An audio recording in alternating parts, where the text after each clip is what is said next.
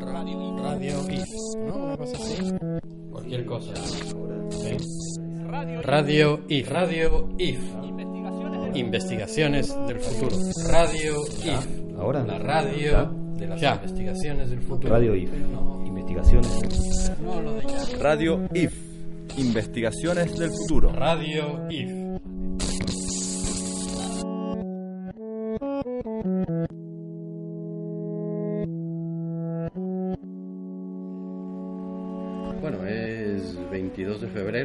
Es viernes.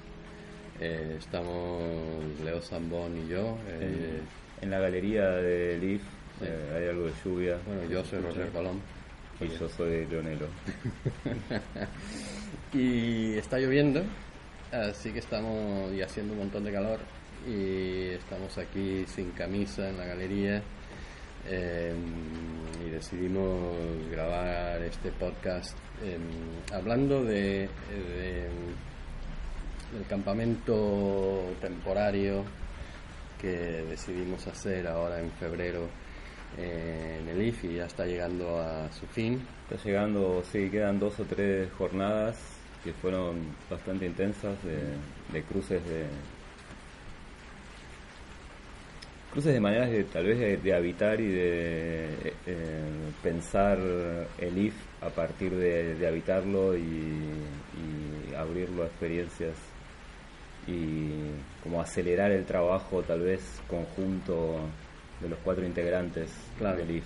que dos no están ahora, eh, pero decidimos eh, hablar de esto igualmente. Absolutamente. Em, sí, a mí me, a mí me, me, me llaman mucho la atención por esta eh, mala costumbre mía de, de considerarme nómade. Em, y es una cosa complicada que se puede explicar en otro momento. Eh, pero, pero me interesa, me interesa eh, muchísimo esta cuestión de, em, de prácticas temporarias, sabiendo que em, hay un tiempo limitado, eh, sepas o no cuál, cuál es el límite, pero sabiendo que, que hay que hacerlo en un tiempo determinado y que eso se va a terminar y que, y que, y que luego se va a emigrar a otro a, otra manera de estar o de hacer o de entonces tenemos el LIF que es un edificio eh, digamos que está asentado en, en la tierra y en ese edificio de- de- decidimos hacer un, un campamento A su vez hay una primera práctica concreta temporal que es un periodo de alquiler que logramos eh, Sí, ponernos claro. de acuerdo, que son estos, estos tres años. Eh, Claro. No es que tenemos una cosa Sí, no es fija ni monumental, ya es temporal Claro. en algún sentido. Eh, y ahora es como acelerar esa temporalidad, tal vez concentrar en estos 20, 25 días eh, experimentos temporales. Claro, una- y además ha habido una, una enorme cantidad de, de trabajo y de, y de actividades. eh, eh, no, música, conversaciones, Construcción. lecturas de poesía, construcción. em, construimos el- esas paredes móviles para la Biblioteca Popular de la Carcova. eh, construimos dos pisos más, eh, uno y medio, Sí, de- del rasgacielos Temporario. temporario. Eh, o sea, hemos, hemos, hemos trabajado un montón. Y ahora estamos llegando a un, a un momento como de, como de, como de recapitular o de, o de empezar a, a- a pensar qué ha salido de ahí, qué, qué- qué hemos aprendido de ahí.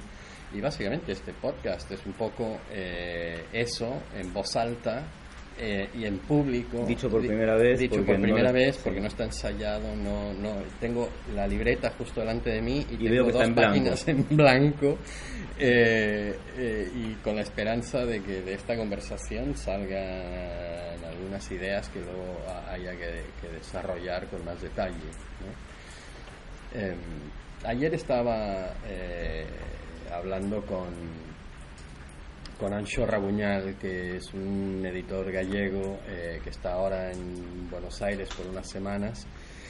Y, y no sé cómo llegó la conversación, empezamos, porque él vino al, al IF dos veces eh, y, y nos pusimos a hablar de zonas eh, temporalmente autónomas, esta idea de Hakim Bey Bey de de hace los 20 noventas. años, de- ¿no? De hace un montón ya. este, eh, y donde, donde habla de eh, las, las zonas temporalmente autónomas son principalmente como zonas de resistencia.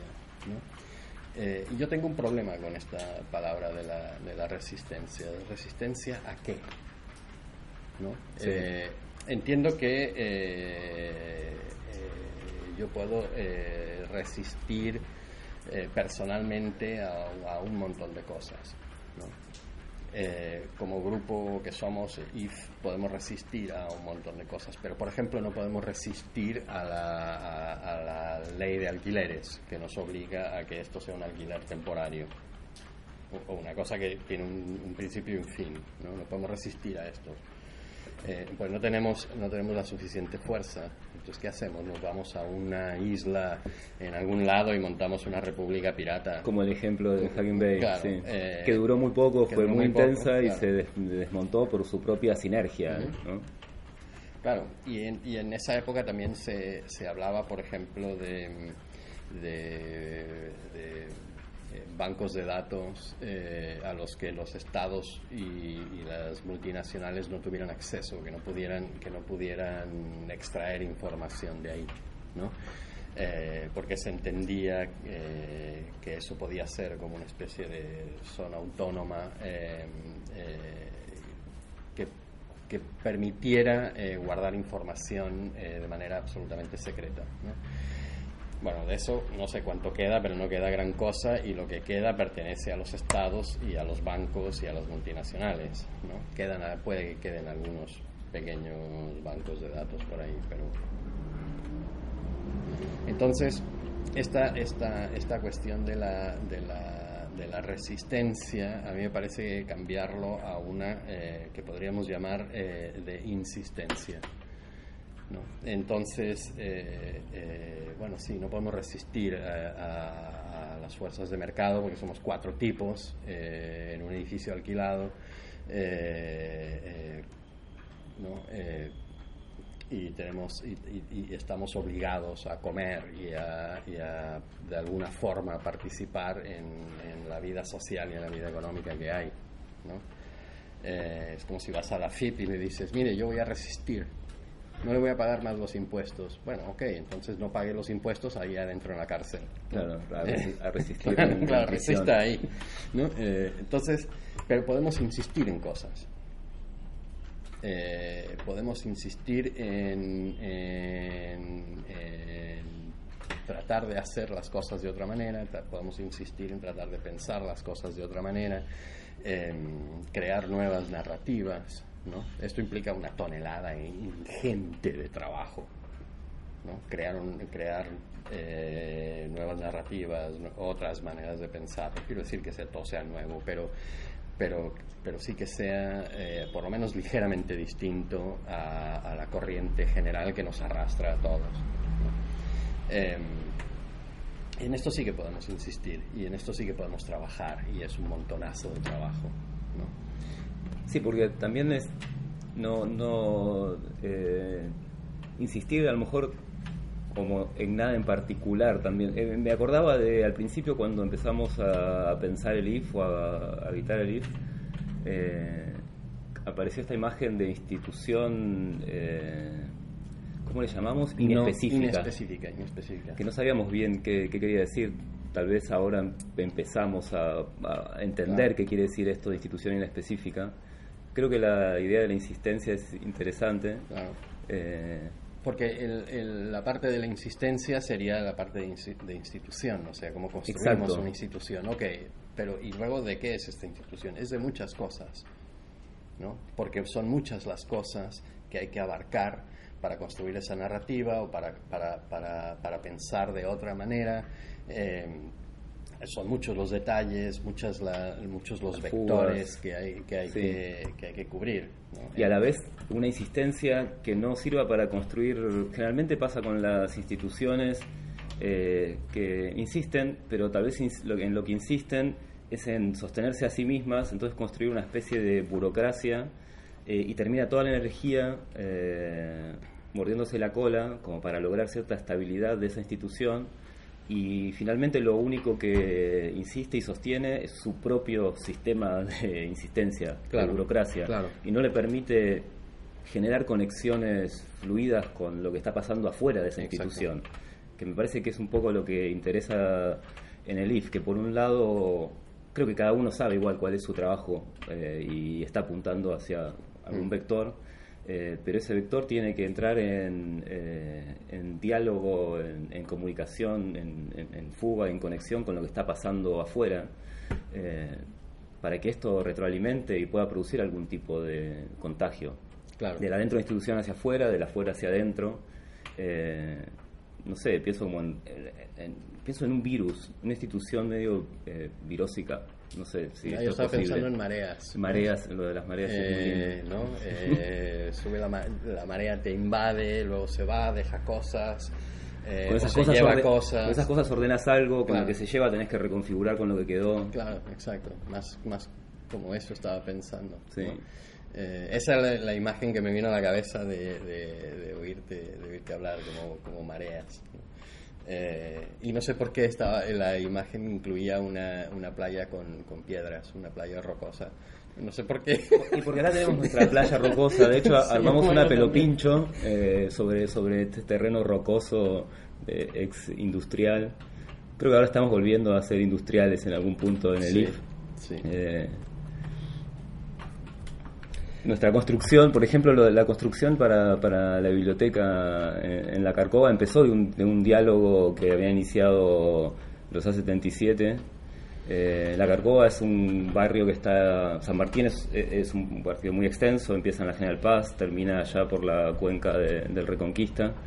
Eh, este barrio está cerca de la, de la cuenca del Reconquista. O sea que nos queda del lado opuesto de San Martín. Exacto. De donde Hay que atravesar nosotros. todo el partido hasta, Claro. hasta allá. Y este diálogo empezó hace tiempo con unos, unos terrenos que fueron ahí medio ganando en, en- en esta villa y empezó como cuatro palos puestos en este terreno y, y las ganas y la insistencia de armar una biblioteca, de armar Claro. un jardín, eh, de convocar a los chicos del barrio. Y ahora tienen una pequeña construcción y de este diálogo surgió como, bueno, tal vez podemos sumar fuerzas, por ejemplo, eh, A77 está en, en Cátedra de Arquitectura de la UNSAM, eh, y bueno, conectar directamente el trabajo que se hace en, eh, en este taller de arquitectura eh, con algo que está todavía ahí armándose. Y bueno, en cuatro o cinco días se armaron estos paneles, fue- se fueron, se instalaron allá con gente de allá. Claro. Ahí ya se produjo como una especie de eso, como una marea, ¿no? Eh, Sí, Esto que decía, sí, sí, de extensión del barrio hasta acá y bueno, de golpe este flujo que dejó algo en esa subida de marea, dejó esos paneles. Ahora hay que ver qué ocurre Claro. cuando baje. Bueno, hay que, hay, hay que decir que, que es precisamente esa inespecificidad de la institución IF que, que permite ese diálogo con la UNSAM y ese diálogo con la gente de la Carcova, eh, de, de la biblioteca, eh, y, y eso es... eh, eh, esa es, ese es un ejemplo ¿no? Sí. de, de- de cosas. Luego hay otros diálogos y otras, y otras mareas y otros ires y venires. ¿no? Eh, lo que se construyó ahí en la Carcova fueron unos, una especie de paredes móviles, abatibles, eh, que permiten que la biblioteca durante ciertas horas del día se convierta en un jardín para, para niños de, de ahí de la villa eh, y luego cuando esas horas terminan se vuelve a se, vuelve- se cambia la configuración del, de ese Esas pequeñas cuarto- tres aulas a claro. un solo espacio de Claro, biblioteca. entonces y vuelve a ser una biblioteca para, para el barrio, de manera que se convierte en una, en, eso se convierte en una institución multifuncional eh, para, para ese barrio, ¿no? para esa zona. Eh, y este, este es un tipo de cosas que, que nos interesa muchísimo eh, como IF, de, no solo que sea una institución inespecífica, sino multifuncional. ¿no? O sea, eh, o sea que esta relación con, con, la biblioteca de la Carcova es fructífera para nosotros eh, en el sentido de que, de que, también nos ayuda a pensar eh, esta multifuncionalidad no solo del espacio sino también de, de, cómo articulamos conceptos de, y de cómo los ponemos en marcha ¿no?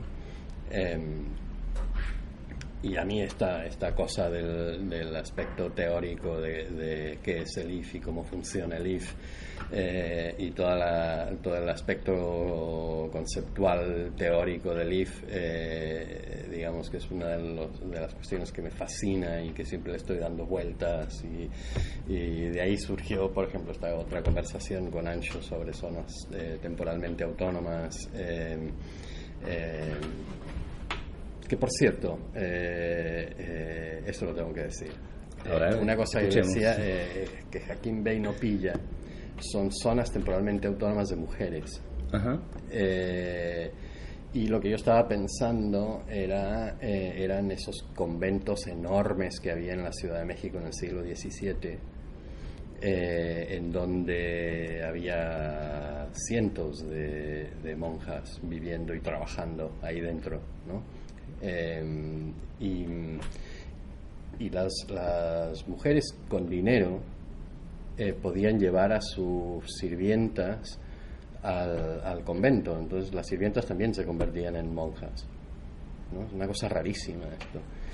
Eh, pero estos conventos, pongamos que, estuvieran en, la Ciudad de México.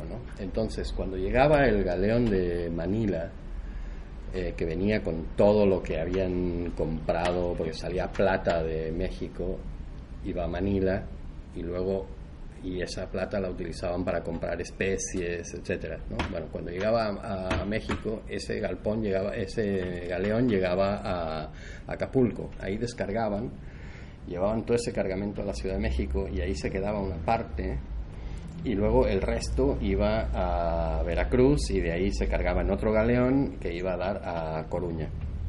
¿no? Bueno, pero eso viene del este, viene de Asia, ¿no? Pero del oeste venía eh, toda la, cultura española, árabe, eh, y en parte eh, influencias o rastros de la cultura judía. Eh, luego venía cultura italiana por, por, los intereses de la corona española en Italia. Y luego venía eh, cultura del, de, del, resto de Europa por, por los, los, caminos de, de, Santiago, los caminos de peregrinaje, que eran eh, una especie de, de no autopistas, pero carreteras de, de la información eh, medievales. ¿no? Eh, se movía muchísima información tecnológica, conceptual, religiosa, etcétera, por esos caminos. Entonces, todo eso llega a, a México por Veracruz. ¿no? Y en México tienes toda esa cultura indígena entonces, o sea que era como un nodo de cruces. Es un nodo de cruces y uno de los lugares en donde se experimenta qué hacer con toda esa data son esos conventos. Y ahí en esos conventos, con todas esas especies, con, todo, con las plantas, eh, eh, con animales, etcétera, ahí en esos conventos se inventa la cocina mexicana que es absolutamente compleja, espectacular, atravesada de, de mil influencias. De, es sí. una cocina mundial, es una cocina globalizada en el siglo XVII. ¿no? Eso es y es, es muy importante eh, el, eh, en el convento el muro porque separa a esas personas que están ahí dentro del resto de la sociedad y, de la violencia y de la vorágine y de, y de las otras instituciones que están tratando de ejercer presión sobre, sobre entre sí y sobre el resto de la sociedad y crea una zona eh, autónoma, eh, no absolutamente independiente, pero sí autónoma, eh, en donde se puede experimentar. Acá pasan un montón de cosas en lo que que me parece que son muy interesantes y potentes para pensar tal vez o- otra idea un poco acuática también de la cosa que es esta idea de la filtración. Exacto. Eh, porque si pensamos en una institución absolutamente autónoma, eh, se corre como ese riesgo de como de meterle un domo por encima y generar un medio ambiente que está totalmente aislado Claro. y ok, adentro de eso puedes producir algún tipo de maqueta de, del mundo, de algo X, eh, pero que va a terminar siendo una especie de laboratorio cerrado, ¿no? Eh, en cambio, aunque este muro es un muro absolutamente concreto y, tal, está atravesado, tiene como pequeñas fisuras por donde todos esos datos pueden penetrar y generar algún caldo de cultivo conectado y, y- y filtrado de todo ese afuera. Claro. Entonces hay, hay algo ahí me parece eh, importante para, para pensar eh, Claro. en, en estas instituciones. Y de ahí surge, surge también información teórica. Eh, ahí está Sor Juana Inés de la Cruz, ¿no? Claro. Eh, escribiendo poesía, teatro, eh, teología, cosas por el estilo. ¿no? O sea que, y, y- y eso se permea hacia afuera también. ¿no? Las obras de Sor Juana se representaban, no es que lo Que ahí. guardado en una caja ahí dentro del convento. ¿no? O sea, también es- y evidentemente lo que se cocinaba también luego se, se filtra al resto de la población eh, y, y- y se populariza. ¿no? O sea, es- la filtración va en, la- en las dos direcciones. Es paradójico cómo pi- pienso, ahora no sé por qué pienso en Silicon Valley, eh, cómo eh, la idea de redes, etcétera, ¿no? de información compartida, de- todo esto, eh, que es como el- el- el, la idea hegemónica ahora de cómo se maneja la información, que parecería ser que todo el mundo tiene acceso, parece la imagen opuesta de este convento cerrado, pero en realidad es un, un juego doble que lo que hace es privatizar toda esa información. Entonces, un dibujo que lo podés ver como una red, en realidad está funcionando para concentrar capital y concentrar información. Y esto, que parece ser un fuerte, en realidad produce una serie de eh, movimientos tectónicos y culturales que se pueden después filtrar hacia, hacia el exterior. Claro, es esa, esa paradoja, ¿no? Eh, a mí lo que me llama la atención de, Silicon Valley y eso que dices es que es que esta, mm, esta mentira de la apertura y de la y de, y de, y de para el todo el mundo se convierte en una en una ficción dominante que hasta ellos se creen. Sí, ¿no? absolutamente. Eh, pero, pero, la pero el cómo funcionan luego eh, eh, lo desmiente eh, completamente. ¿no? Eh, em,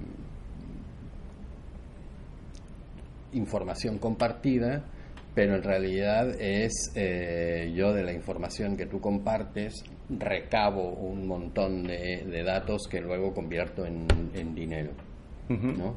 A través de ciertos algoritmos convierto en, en dinero, pero ese dinero no lo comparto contigo. Totalmente. Ni los algoritmos que permiten que esa que, que- que tu navegación eh, produzca propiedad privada. Exacto, exacto. Eh, entonces, por eso esta, esta, esta idea del- de, la, de la insistencia eh, y también eh, un aspecto de esa insistencia tiene que ver con, el, con, con lo físico, ¿no? con, el, con el edificio. Sí. ¿no? IF es un edificio, no solamente es un equipo de trabajo o, o una institución eh, ca- cuasi teórica, eh, sino, que, sino que también es, es un edificio concreto, que está en un lugar concreto. ¿no? Eh, no es un edificio volador. eh, que ya me gustaría, pero, pero Podríamos no. hacer un edificio hacer volador un- de madera. Claro. y, y, y eso eh, eh, para mí es sumamente importante porque nos obliga a, a, a estar atentos a las filtraciones de esta zona, ¿no? Sí. Eh, a, a lo que, a lo que vamos aprendiendo acerca de, de cómo se ve el mundo desde esta zona de la ciudad y desde esta zona del, del universo. ¿no? Eh, y eso me parece, me parece que es, por ejemplo, uno, es un lugar de aprendizaje total y es uno de, lo- de la- de- de los lugares en los que tenemos que trabajar más. ¿no? Eh, Y no sé bien cómo. Eh, lo de la Carcova es una manera, eh, lo, que, lo que están haciendo ustedes eh, con un TREF, este equipo que lo puedes contar, DEA, eh, que hicimos la caminata anteayer, eh, eso es otra manera, las conexiones con UNSAM, conexiones con otras instituciones. eh, em, este, todo este tipo de- de información que llega del propio territorio, eso eh, ahora yo creo que estamos como en un periodo de recabación de esa información y si me preguntas qué podemos hacer con ella, yo tengo muy poca idea. Claro. Bueno, con eh, este, esto que contabas de la UNTREF, eh, bueno, eh, es, el, IF está cerca de estas dos instituciones educativas grandes, la UNSAM y, el predio el del campus de la UNTREF, que está acá a algunas cuadras, a 15 cuadras más o menos, eh, hacia el borde. de- estamos habitando eh, vari- varios bordes internos y, externos. Eh, la General Paz, que nos divide de, la ciudad de Buenos Aires a muy poquitas cuadras. Eh, la UNTREF está cruzando hacia el partido 3 de febrero, que el otro borde son las vías del ferrocarril Urquiza.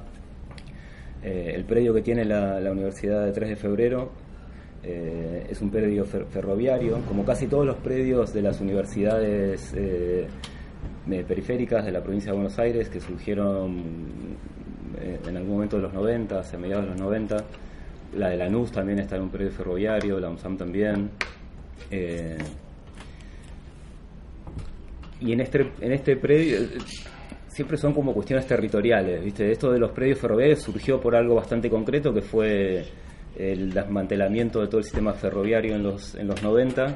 Entonces fueron quedando grandes áreas eh, de las planchas de maniobra de, los trenes.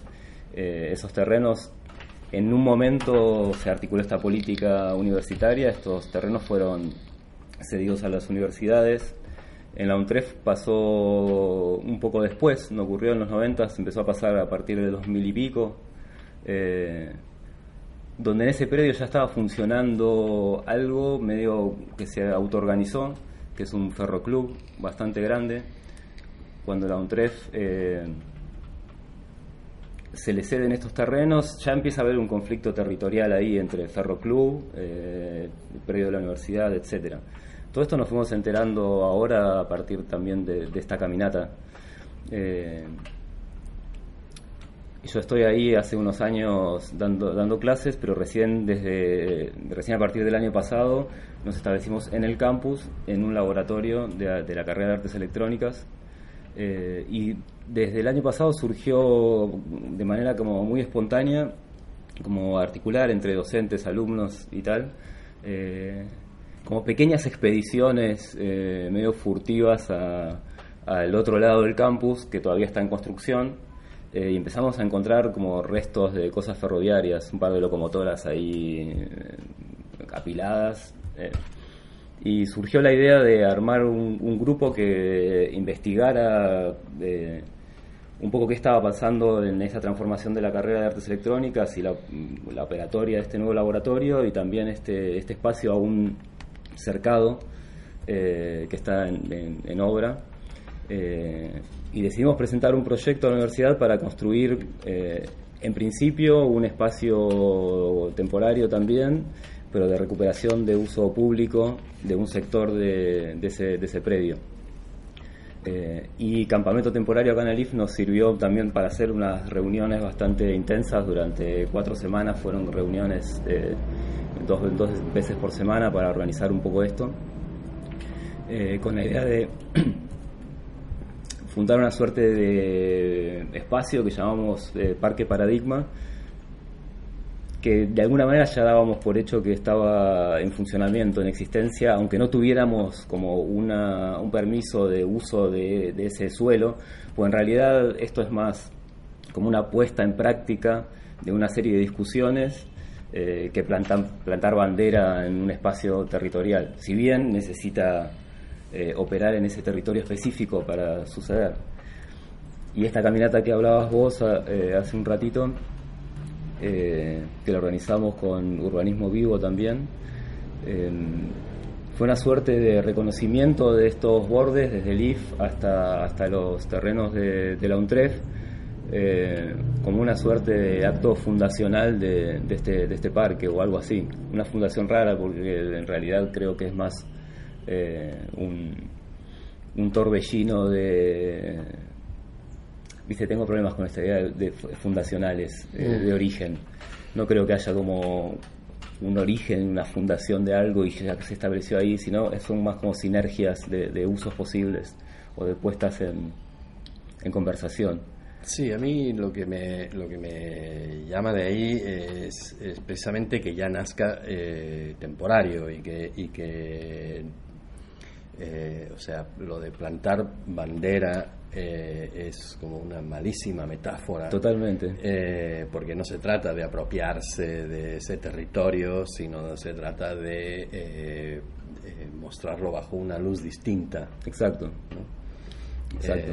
y bueno, esa es una de, nuestras funciones como insistentes, es precisamente proyectar otro tipo de luz sobre la, sobre la realidad, eh, aunque nuestro, nuestro lema, sonus et veritas, que eh, sonido y verdad, eh, tiene que ver con otra cosa, ¿no? Pero, y, tratamos de evitar las metáforas lumínicas, del conocimiento.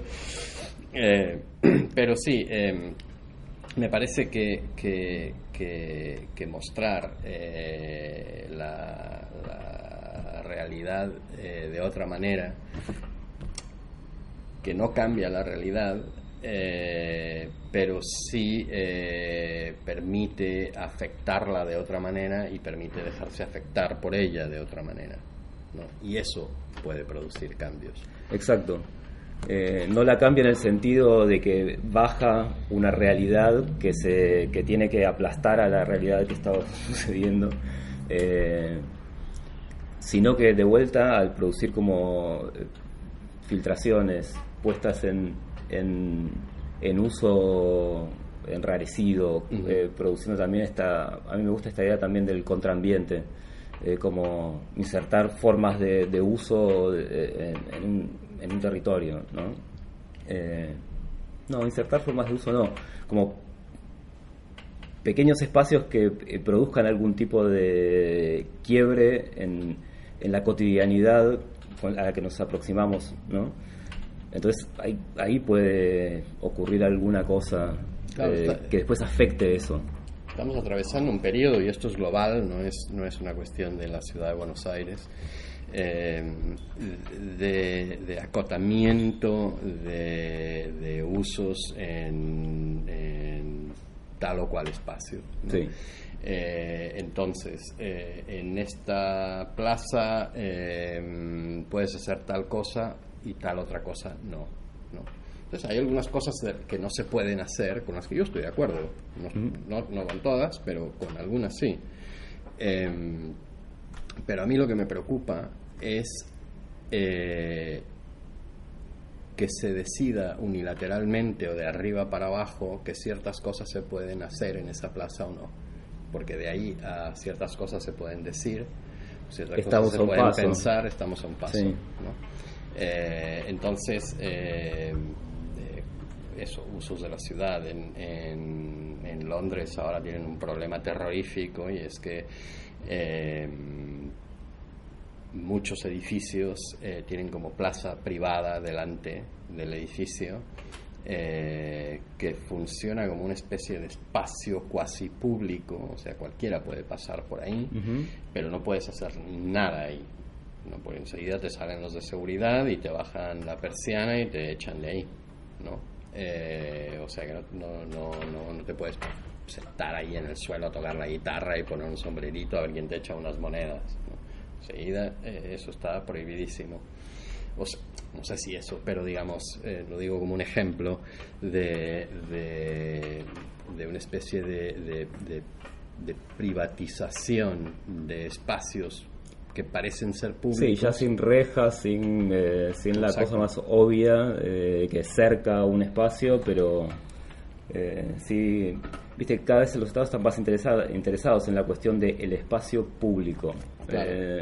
y se creo que el espacio público empezó a querer decir otra cosa que lo que en realidad creo que es, que es un territorio siempre de conflicto, siempre de negociaciones, siempre que reescribe leyes. no, ¿no? No es una, una cosa fijada, o al menos no es deseable que lo sea. Eh,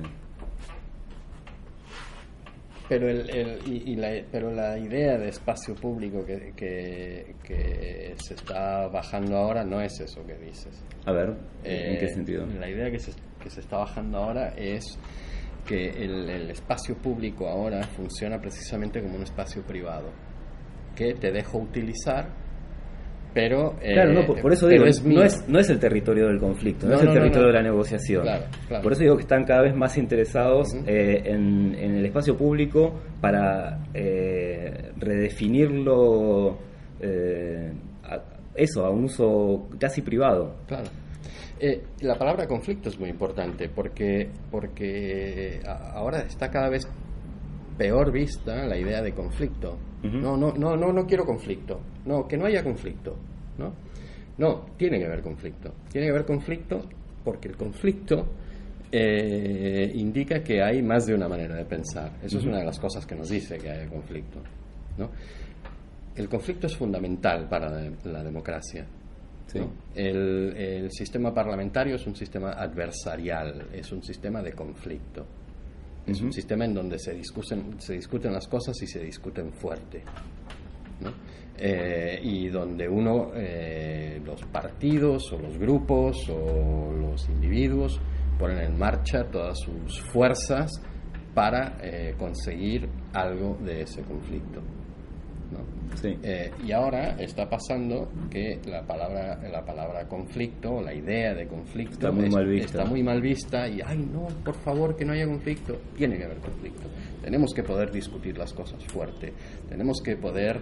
Eh, o sea, tenemos que poder poner ahí nuestro, en esa discusión, tenemos que poder poner nuestros recursos, nuestras pasiones, nuestras emociones, nuestro intelecto, eh, porque así es como se construye la realidad. La otra forma de construir la realidad, que no es esa, es que ya te lo doy hecho. Esto que decías de una bajada de arriba para abajo. Exacto, ya te lo doy establece hecho. Ya... Eh, y por si te interesaba, ya te doy además la narrativa prefabricada. Sí, y te queda, eh, te queda disfrutar de eso. Exacto. Es lo único que puedes hacer. Claro, está lleno de carteles, ¿no? Vamos a disfrutar más, o sea, porque solo puedes disfrutar. Sí. Entonces no puedes pensar distinto. Eh, y esto, esto es la mejor manera de matar una ciudad. Que las ciudades en donde no se puede pensar eh, se mueren rápidamente. Eh, o se convierten en prisiones rápidamente. Hmm. Claro. Sí. El, no sé, no tengo no, sé qué más eh, es que de vuelta a las paradojas son como formas de totalitarismo eh, en donde aparentemente eh, todos tenemos la posibilidad de expresarnos como y, de ser nosotros y toda esa cuestión de esa suerte de, de espejito de color nuevo pero en realidad somos solo consumidores de lo que ya está como puesto en juego. El, sí, es un totalitarismo amable, ¿no? Eh, que te permite ciertas libertades pequeñas, eh, pero las libertades grandes eh, se las privatiza en ciertos grupos de, poder y de, y de influencia.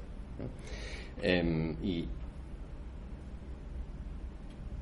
eso quiere decir que van a ser ellos los que, los que digan cómo se construye la sociedad, cómo nos ganamos la vida, eh, qué tipo de arte podemos hacer, qué tipo de literatura podemos escribir, qué tipo de ideas podemos tener.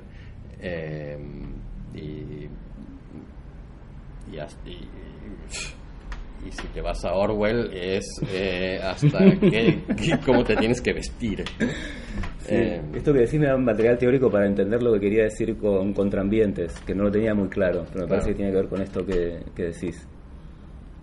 Cómo producir estos pequeños lugares de, sinergia inversa, como, ¿no? Para producir, como, introducir el conflicto en algo que aparentemente está muy llano y ya está funcionando todo bien mm. y nos queda pasar la bomba. Claro, claro. Conflicto, eh, eh, un conflicto de, en términos de discusión eh, no implica ir a la guerra. Estar a piñas, ¿no? Claro, no, es estar a piñas, porque, pero se lleva a ese extremo cuando se interpreta, entonces parece que todo va a ser caos, y, destrucción Claro. pero no, hay niveles, ¿no? Y controlar eso, o sea, tener espacios donde pueda haber eso, ese tipo de conflicto, que es, los parlamentos se inventan para eso, eh, espacios en donde podamos tener ese tipo de conflictos, hmm. eh, y, con unas ciertas reglas, eh, precisamente para que podamos dirimir cuál va a ser la realidad. Eh, cómo vamos a construir la realidad, cómo vamos a, relacionarnos con, la realidad física, con el mundo. Sí. Uno de los, de los problemas graves que existen precisamente, eh, estamos en medio de este calentamiento global, eh, y hay tantos intereses, está tan bloqueado la discusión, que, que no hay ni siquiera conflicto. Simplemente hay bandos que, que no quieren saber nada de lo que dice el otro bando eh, y, el bando que domina los recursos en ese momento es el que decide eh, no solamente qué podemos hacer en cuanto a, cómo nos adaptamos al conflicto global, cómo, cómo lo, si lo podemos frenar o algo así, Em, sino, sino de decir directamente que no existe. Que no existe, sí. Bueno, creo que ya no pueden decir que no existe, pero lo que están diciendo ahora es que no es culpa de los humanos. Em, pero no importa. Em, eh, eh, lo, que, lo que pasa con esto es que eh, luego no se discuten maneras en las que podamos adaptarnos y es muy grave. O sea, lo que está pasando en, Siria, por ejemplo, eh, que todo es el desierto, Siria, el desierto sirio es, toca con el desierto de Irak, eh, eh, es, es una zona que se está desertificando rapidísimamente. Y muchos de los conflictos de, guerra que hay ahí, en donde sigue están muriendo miles y miles de personas y ciudades están siendo aplanadas a base de bombas. Eh, lo que está mucho de eso es eh, precisamente por la desertificación de esos de esos territorios. Entonces la gente se muere de hambre y se tiene que ir a otro lado. Entonces cuando emigran a otro a, otro lado, entonces ahí se genera conflicto por por cuestiones de, trabajo, de recursos, de, vivienda, de, servicios públicos, de luz, agua, gas, etcétera, porque no alcanza. Entonces, estos, ahí los, los, conflictos que no se dirimen hablando y discutiendo terminan detonando, eh, detonando eh, violencia. Em, y para eso hace falta, hace falta establecer eh, estos, esto que tú llamas contraambientes, que son como lugares específicos en donde se puede hablar de esto, mm. o de lo que haga falta. ¿Y qué nos queda por, campo, campamento temporario en estos, en estos ratos?